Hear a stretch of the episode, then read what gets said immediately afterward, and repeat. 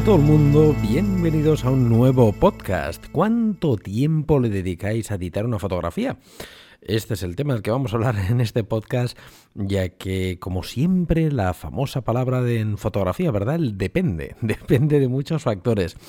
Eh, vamos a empezar por el principio. Cuando estamos aprendiendo fotografía, es normal que estemos muchísimo tiempo editando nuestras fotografías eh, porque es a nivel aficionado, porque es una parte eh, del aprendizaje. Digamos, editar, sabéis que la fotografía digital a día de hoy no solamente la parte de la toma, aunque muchos puristas sigan empecinados en que sí, bueno, esto no vamos a entrar en este melón, yo soy de los que cree que hay una parte, por supuesto, de edición digital que tenemos que entender y controlar. Después ya puedes estarte dos minutos, dos horas o dos días editando una fotografía. Pero al principio es lo más normal del mundo que estéis muchísimo tiempo delante de vuestro programa revelador haciendo cambios, haciendo pruebas.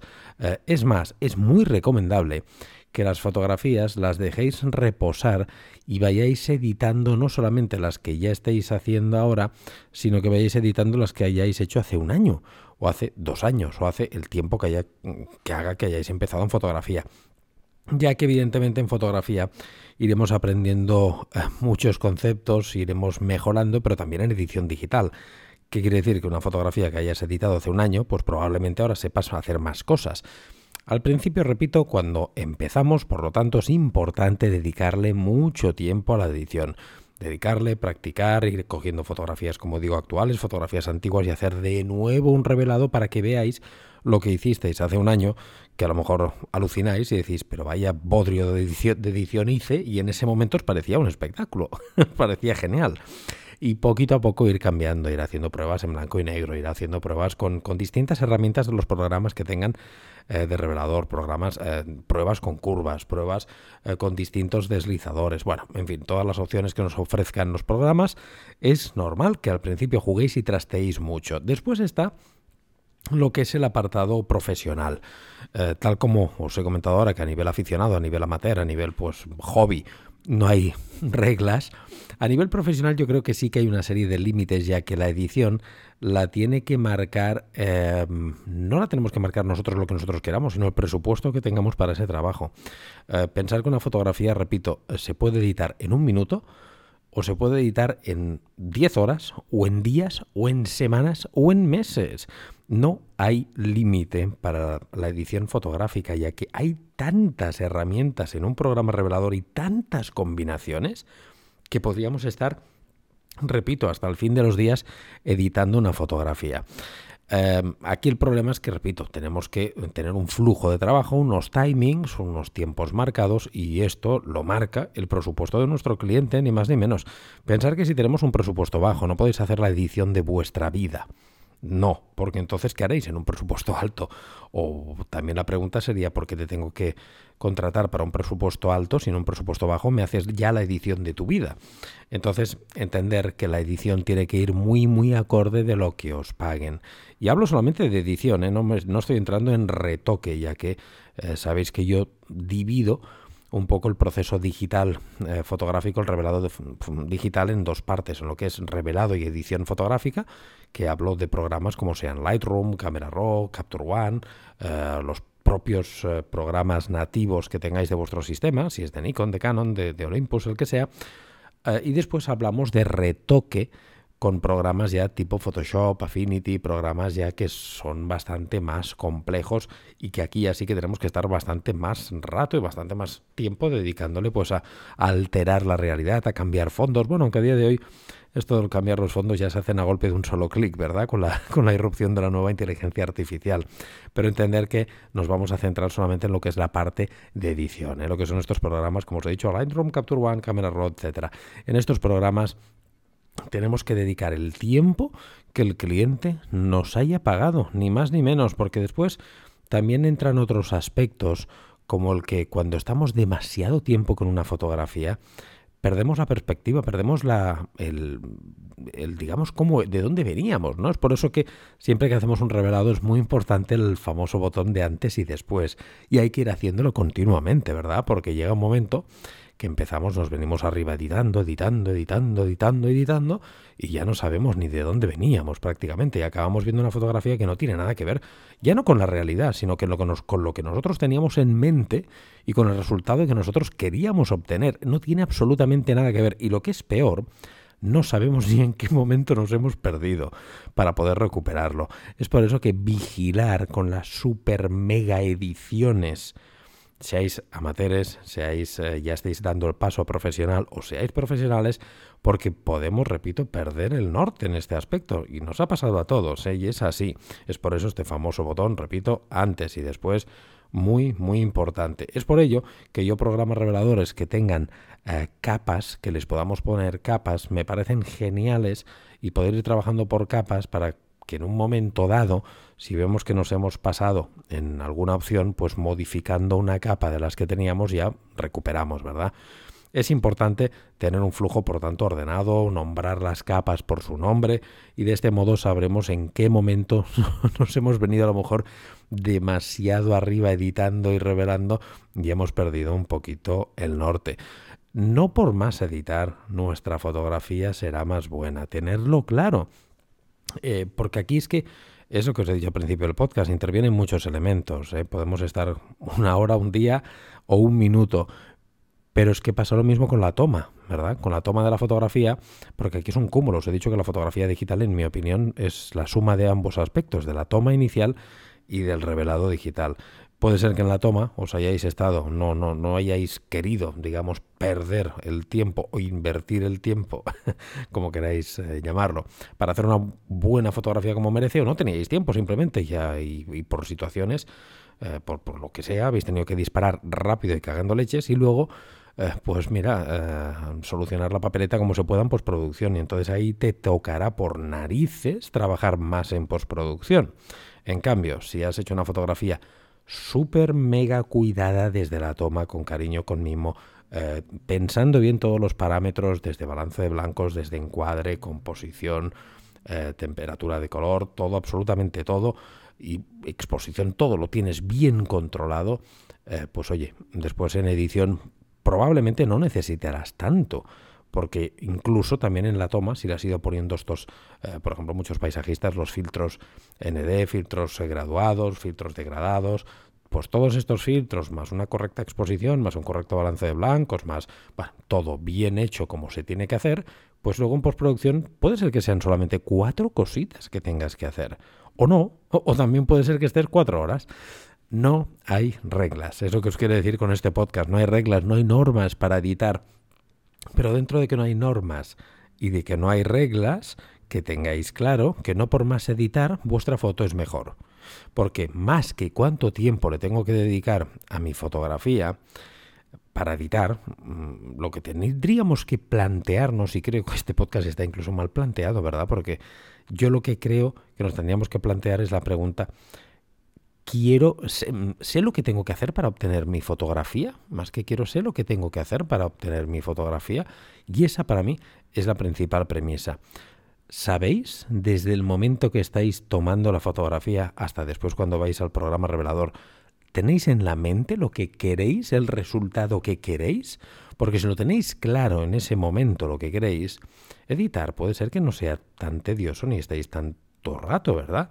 Ahora, claro, si no tenéis ni idea y simplemente hacéis la foto por hacer y después vamos a ver qué sale en edición, pues tú vas editando, editando, editando hasta que encuentres eh, lo, que lo que a ti te gusta. Y eso puede ser que lo encuentres en lo que hemos dicho todo el rato en este podcast, ¿no? En una hora, en diez horas o en diez días. o que se te aparezca la Virgen en un minuto, ¿no? Pero bueno, es algo que ya es que no depende de la edición, no depende de la edición. Por tanto, olvidaros de que por más editar vuestra foto será mejor. No. Sí que es cierto que a nivel profesional depende qué proyectos necesitan una edición más compleja, por supuesto. Si a mí me contrata una empresa de producto eh, famosa, por ejemplo una marca de patatas fritas que quieren pues eh, patatas volando con salpicaduras de cosas, splashes y pimientos y cosas, una fotografía compleja en edición, evidentemente tendré que estar mucho tiempo editando esa fotografía. Primero porque la fotografía lo requerirá porque aquí ah, no solo hay que editar, hay que retocar, ya que estos splashes y todos estos productos voladores se hacen con Photoshop siempre, con muchas capas y se van trabajando de poquito a poquito, es un trabajo muy artesanal, muy de orfebrería fina y ahí pues por narices estás más tiempo, pero es que también lo voy a cobrar.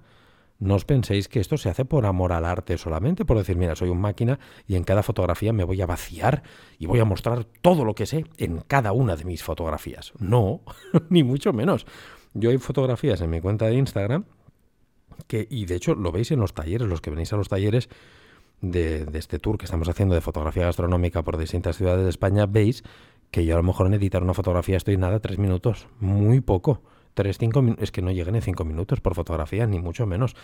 ¿Pero por qué? Porque tengo unos, unas tarifas eh, que la edición, ya lo hago todo bien desde la toma y la edición, pues oye, mm, es, es lo que es no, no me ha contratado esta famosa marca, como os acabo de decir, de patatas fritas para hacer patatas voladoras con splashes, con pepinillos, con ketchup, con mayonesa volando.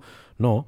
Eh, es un restaurante que le voy a hacer fotografías para sus redes sociales, que va a ser un resultado muy efímero en el tiempo y que esa fotografía va a ser muy volátil, se va a consumir durante un periodo muy breve de tiempo, pues oye, ¿qué narices tengo que estar yo tres horas editando esa fotografía? Por Dios, ni mucho menos.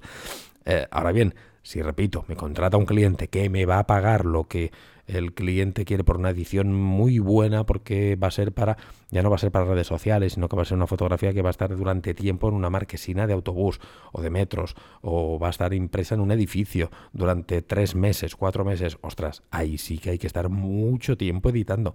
Pero es lo que hablamos, ¿verdad? El equilibrio, lo van a pagar. Entonces, a nivel profesional, los que seis profesionales, esto ya lo sabéis, me imagino, pero más bien este podcast está encarado, lo que estoy diciendo, para aquellos que estáis haciendo la transición de fotógrafos, eh, digamos, aficionados avanzados a profesionales, que no le dediquéis todo el tiempo que de vuestros conocimientos a cada foto. No, ser productivos, tener un flujo de trabajo bien marcado y editar en función de lo que os paguen. Y ya está, que no por eso vais a ser peores, ni mucho menos. Simplemente hay que ser productivo y hay que ser ordenado y hay que ser justo y lógico. Si me pagan mucho, tengo que trabajar más. y hasta no te pagarán mucho por ser más guapo o por ser más eh, listo. Te pagarán mucho porque vas a hacer un trabajo más complejo. Te pagarán menos porque el trabajo será más esporádico y más rápido. Y eso lo tenemos que tener claro. Y en cambio, cuando somos aficionados, tal como os he dicho al principio, tenéis que editar, pues sí, hasta el fin de los días. Ahí sí, porque hay que aprender y hay que hacer mil pruebas y hay que coger fotografías actuales y fotografías antiguas y comparar y mirar, ostras, mira, esto es lo que hacía yo hace seis meses y esto es lo que se hace ahora. Pues mira, sí, ya he, notado esto, he notado lo otro. Pues mira, ahora practico con esta herramienta, ahora practico con la otra. Pero siempre teniendo claro este famoso antes y después para no perder el norte.